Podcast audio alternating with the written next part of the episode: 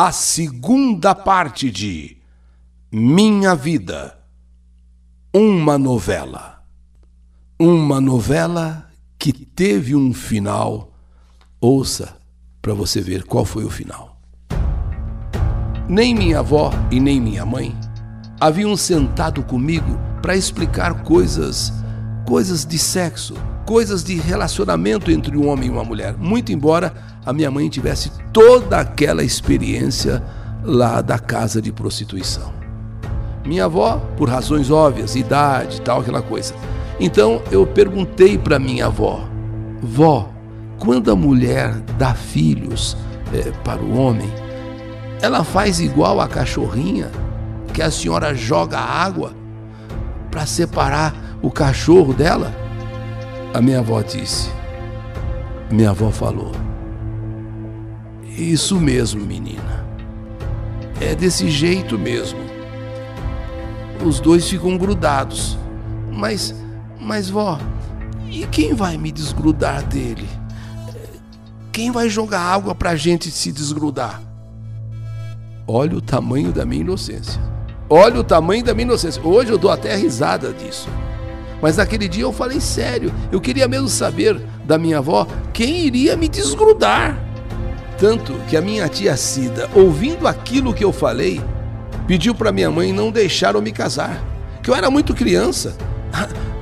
Eu não sabia nada da vida, eu nem sabia com, como, como eram as coisas, como é que se fazia um neném. Mas minha mãe disse: nada disso. Ela vai se casar assim e tá acabado. Então, me casei. Nos primeiros dias, tudo normal. Eu virgem, ele também, e deu um trabalho para eu entender como era a minha virgindade. Deu um trabalho muito grande. Eu, eu, eu, só me tornei mulher de verdade depois de 15 dias de casada. Só aí é que eu, eu me relaxei. Porque na minha cabeça tinha aquela coisa do do cachorrinho com a cachorrinha. E agora eu ali. Então só depois de 15 dias de casada que eu me tornei mulher mesmo. Mas me tornei mulher e a partir do dia que me tornei mulher, era para eu estar feliz, me amando. Mas não, naquele dia, 15 dias depois de casada, comecei a apanhar dele. Motivo besta ele me deu um beliscão porque à noite fomos para a igreja e lá encontrei minhas amigas da orquestra, lá do, do, do, conjunto, do grupo, né? E ficamos conversando após o culto. Ele não gostou, dizendo que agora eu era uma mulher casada e que mulher casada não ficava de rodinha com pessoas solteiras. Pensa que você é o quê? E me deu um beliscão. Olha, foi triste. Ao longo dos dias ele foi me dando mais empurrões, beliscões, até que ele me deu o primeiro tapa. E assim por qualquer coisa, a ponto de começar a me bater de verdade depois. Quando eu fiquei grávida da minha primeira filha, ele não gostou e passou a me bater mais ainda. Ele dizia que eu tinha engravidado de propósito, que ele não queria filho naquele momento, mas eu não tinha culpa. Engravidei e pronto. E nós tínhamos dois meses de casados, eu estava grávida. Era cedo demais, mas fazer o quê? Tirar o filho? Não ia tirar nunca. Então ele passou a ficar mais e mais violento.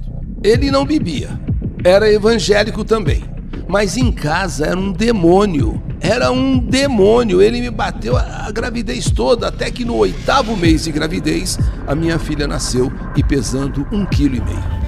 Ele me jogou para fora da cama. Eu bati as costas e ao invés da bolsa romper, eu comecei a ter hemorragia e quase morri. Durante a gravidez eu tive muitos problemas, inclusive várias ameaças de aborto. Então eu tomei durante a gravidez Bricanil, um remédio que segurava o bebê e fortalecia o pulmãozinho do bebê. Mas esse remédio fortaleceu tanto que os efeitos dele atingiu a gengiva da minha filha e ela nasceu com dente. E para ela não correr o risco, o perigo de de repente esse dentinho cair, ela engolir e engasgar, o pediatra o arrancou. Minha filha nasceu, ficou só 12 horas na incubadora e depois já veio para eu amamentar.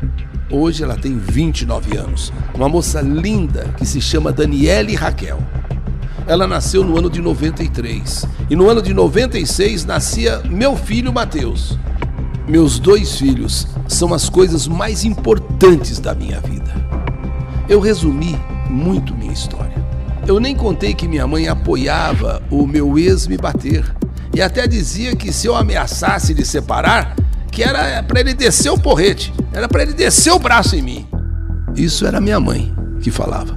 Minha filha, minha mãe criou contra a minha vontade.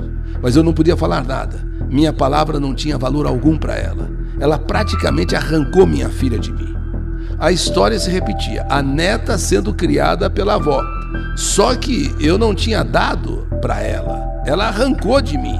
A minha meia-irmã nunca gostou também de mim. E tudo que ela podia fazer de inferno, ela fazia ou ela fez na minha vida. Ela chegou até a dizer ao meu marido que eu estava traindo ele. Claro que era mentira, lógico que era mentira. Eu nem de casa saía, mas ele ficou tão nervoso que aquele dia ele jurou de me matar. Mas minha tia chegou e pediu para minha prima me tirar de casa, e assim foi feito. Se minha prima não tivesse me tirado de casa aquele dia, eu com certeza teria morrido, porque ele estava disposto a me matar, e tudo por mentiras da minha meia-irmã.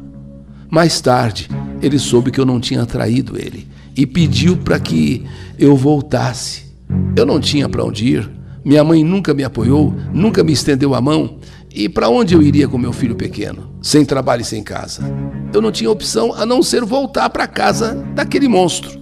E esse sofrimento durou durante 13 anos. Eu apanhando, sofrendo igual pão que o diabo amassou e ainda não só o diabo amassou e passou fel no lugar de manteiga.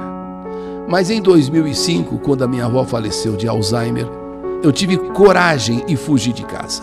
Deixei meu filho, que na época tinha 9 anos, com a avó paterna dele e ela acabou de criar o meu filho. Hoje meu filho está com 26 anos, está noivo e é trabalhador e nunca me deu dor de cabeça.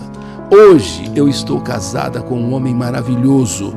Moro em Três Lagoas, Mato Grosso do Sul, de onde eu escrevo essa minha carta.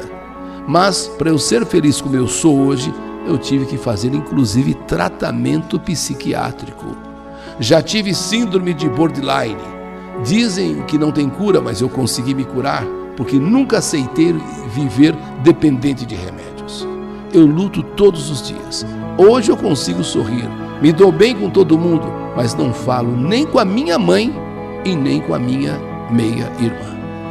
Não as odeio, mas eu preciso viver longe delas porque elas são pessoas tóxicas, que têm o maior prazer em ver a outra pessoa sofrer. Não sinto alegria em dizer isso, mas é a verdade pura verdade. Meu ex-marido nunca mais se casou. Todos dizem que ele ainda gosta de mim. Mas acredito não, porque quem gosta judia, quem gosta bate, quem gosta dá beliscão? Não, claro que não. Quem gosta ameaça matar? Quem ama cuida, se doa para outra pessoa, e no meu caso, ele só me trouxe dor e sofrimento. Eu sofri tanto já na minha vida que não é qualquer ventoinha que vai me derrubar, não. Me tornei uma mulher independente, tenho um canal aqui no YouTube, Ana RD. Eu cuido das minhas plantas, eu faço crochê para ajudar meu esposo. Tenho também um segundo canal que fiz há pouco tempo, Dicas da Ana. Dicas de cabelo, porque sou também cabeleireira. Eu trabalho com meu marido na oficina dele ele é um funileiro de mão cheia. Eu ajudo ele.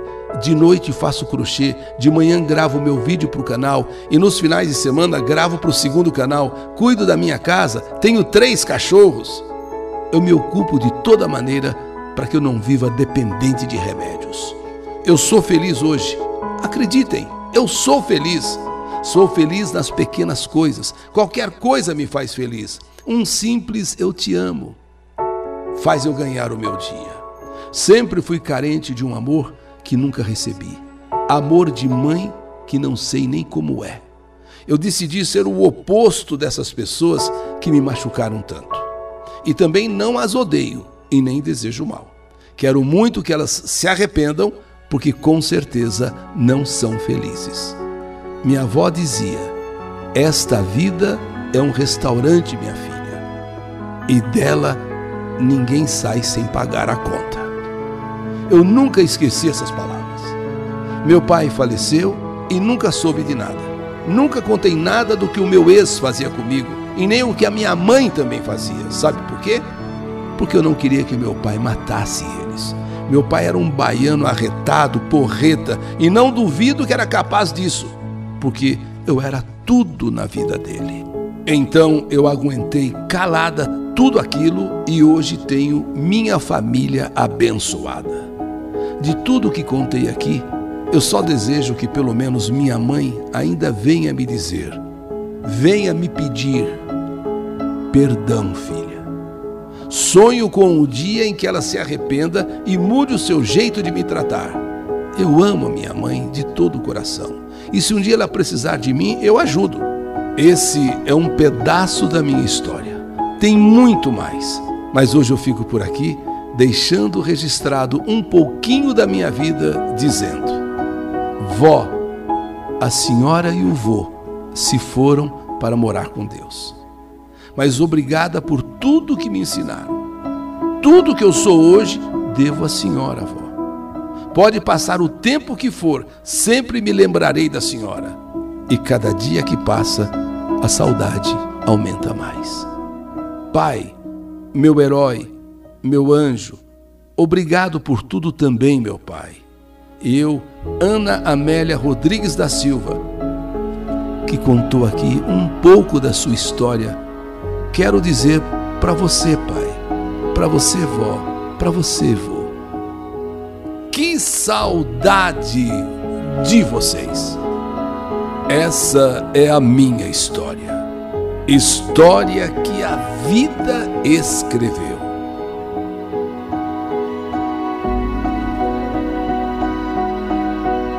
Que saudade de você. Minha vida. Uma novela triste com final feliz. História do canal YouTube Eli Correia Oficial.